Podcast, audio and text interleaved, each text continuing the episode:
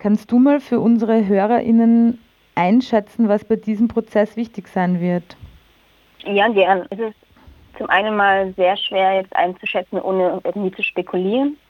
Was es an Informationen bisher zur Staatsanwaltschaft gab, war zum einen mal die Konkretisierung der Vorwürfe, dass die kriminelle Vereinigung sich auf vor allem dieses Konstrukt der Vereine, die die sogenannte identitäre Bewegung hat, ähm, ja, konstruiert, weil ähm, eine kriminelle Vereinigung, das kennen wir aus verschiedenen Prozessen, zum Beispiel im Fluchthilfeprozess, ähm, wird oft benutzt für so als Ermittlungsparagraf, wo ein bisschen so die Strukturen aufgezeigt werden. Und bei den Identitären geht es vor allem konkret um die Finanzierung der, ja, der Vereine beziehungsweise halt auch der Aktionen und sonstigen Tätigkeiten, die sie tun.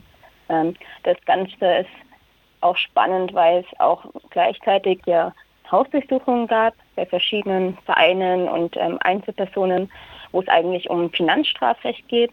Das heißt, es wird nochmal ein anderes Verfahren geben, aber gleichzeitig werden wir auch in Graz halt dann wahrscheinlich durch das Gericht und die Staatsanwaltschaft ähm, Fragen gestellt bekommen, inwieweit das finanziert wird, wo kommen die Gelder her, für was wird es verwendet. Ähm, und zum anderen, was, glaube ich, politisch relevanter sein wird, wird der Vorwurf der Verhetzung sein.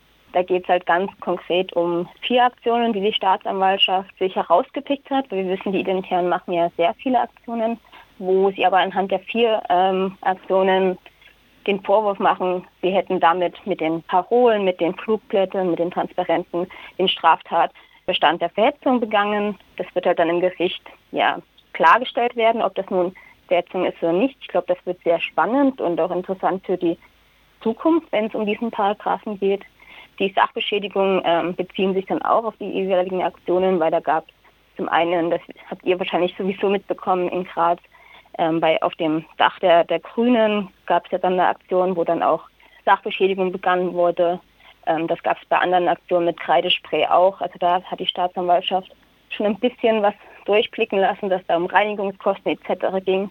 Und die Nötigung wird sich wahrscheinlich auf die ähm, Störungen in der Universität Klagenfurt beziehen, wo ähm, ein Teil der Identitären ähm, eine Vorlesung gestürmt haben, wo es dann auch ja irgendwie zu einem Faustschlag gegen den Rektor kam.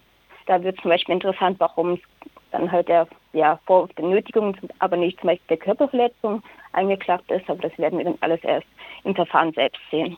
Du hast jetzt eh schon erwähnt, diese ähm, Anklage wegen Verhetzung ist, wird nochmal politisch interessant, wie das dann sozusagen auch gerichtlich definiert wird. Aber jetzt nochmal zu der Anklage der, wegen krimineller Vereinigung.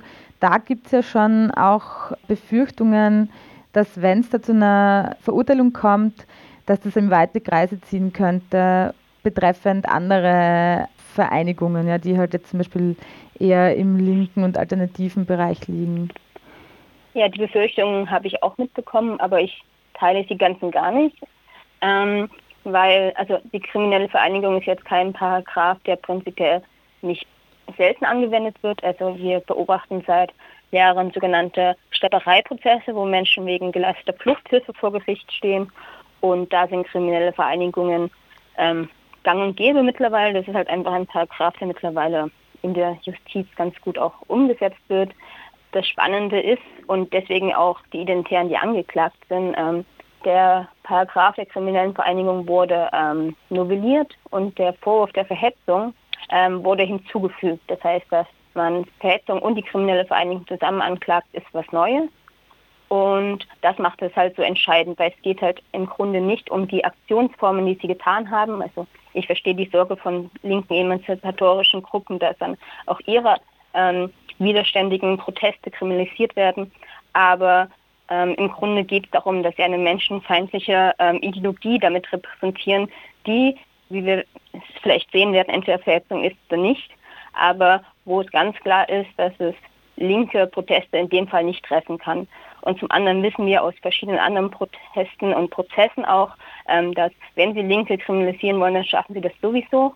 Aber ich würde den Vergleich wirklich nicht ziehen, weil wir wissen noch 2008, äh, wo die Tierschützerinnen in Untersuchungshaft kamen, ähm, da ging es wirklich um, um eine erstens kriminelle Organisation, aber halt wirklich um linken emanzipatorischen Protest, der dann zum Glück auch nicht kriminalisiert wurde, weil es nach Jahren Freisprüche gab. Aber man muss halt schon unterscheiden, dass es hier um eine wirklich rassistische, menschenverachtende Ideologie geht, die sie in ihren Aktionen ja auch wirklich propagandieren und das der Kern der Anklage auch ist. Natürlich können wir jetzt nur Vermutungen anstellen, aber wenn man sich sozusagen das durchliest, dann ist es doch, wie, wie, du auch schon selber gesagt hast, sehr bemerkenswert formuliert. Also eben vor allem, was die Verheizung betrifft. Und es ist schon sehr interessant aus meiner Sicht, dass das zum jetzigen Zeitpunkt passiert, wo Österreich sozusagen eine Regierung hat, die selbst rechtspopulistisch konservativ ist. Wie passt es zusammen, dass diese Anklage zum jetzigen Zeitpunkt passiert? Ja, das fragen wir uns gerade alle ein bisschen. Also zum einen wird es halt wirklich entscheidend sein, inwieweit zum Beispiel auch der Paragraph der Verhetzung, wenn er halt durchgeht, vielleicht auch dann in der juristischen Praxis ähm, am Stellenwert gewinnt und vielleicht auch öfter angewendet wird. Also ähm, wir wissen aus verschiedenen Verbotsgesetzprozessen, dass es schon auch oft ähm, einhergeht mit ähm, dem Vorwurf der Verhetzung. Ähm, und gleichzeitig hat man aber auch die Vermutung, dass es so ein bisschen auch so ein Alibi-Prozess ähm, sein könnte, weil natürlich denken wir alle an unsere ähm, FPÖ, die in der Regierung sitzt und auf der ähm, auf ihrer Facebook-Seite regelmäßig ähm, verhetzende Inhalte gepostet werden, die teilweise auch zur Anzeige gebracht werden, aber die natürlich nicht angeklagt sind. Das heißt, es wird, glaube ich, sehr spannend, vor allem aber, glaube ich, in dem medialen und politischen Diskurs, inwieweit dieser Verhetzungsparagraf auch endlich mal wieder zum Thema wird. Und da ist es, glaube ich, sehr, sehr wichtig, dass wir eine kritische linke Perspektive auch darauf bringen, denn eins ist klar, auch wenn es jetzt zur Verurteilung kommt, eine juristische Verfolgung oder irgendwelche Verurteilungen reichen ja nicht aus, um den ja, Rechtsruck, beziehungsweise eher den, den, die Erstärkung der extremen Rechten in Österreich und Europa was entgegenzusetzen.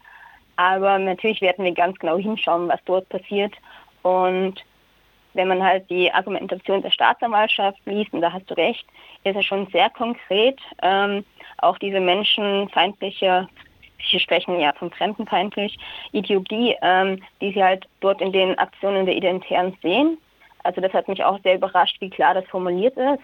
Die Frage ist, reichen halt die Beweise vor Gerichtern und schaffen wir es auch in der Medienberichterstattung ganz klarzustellen, dass es jetzt nicht nur diese vier Aktionen, die rausgenommen worden ist, sondern dass es zum einen ähm, eine große, große Gefahr halt in Österreich, aber in ganz Europa ist, dass Rechte immer mehr an die Macht kommen. Und wenn man zum Beispiel diesen Zusammenhang darstellt, glaube ich, können wir auf jeden Fall was gewinnen im Diskurs, denke ich.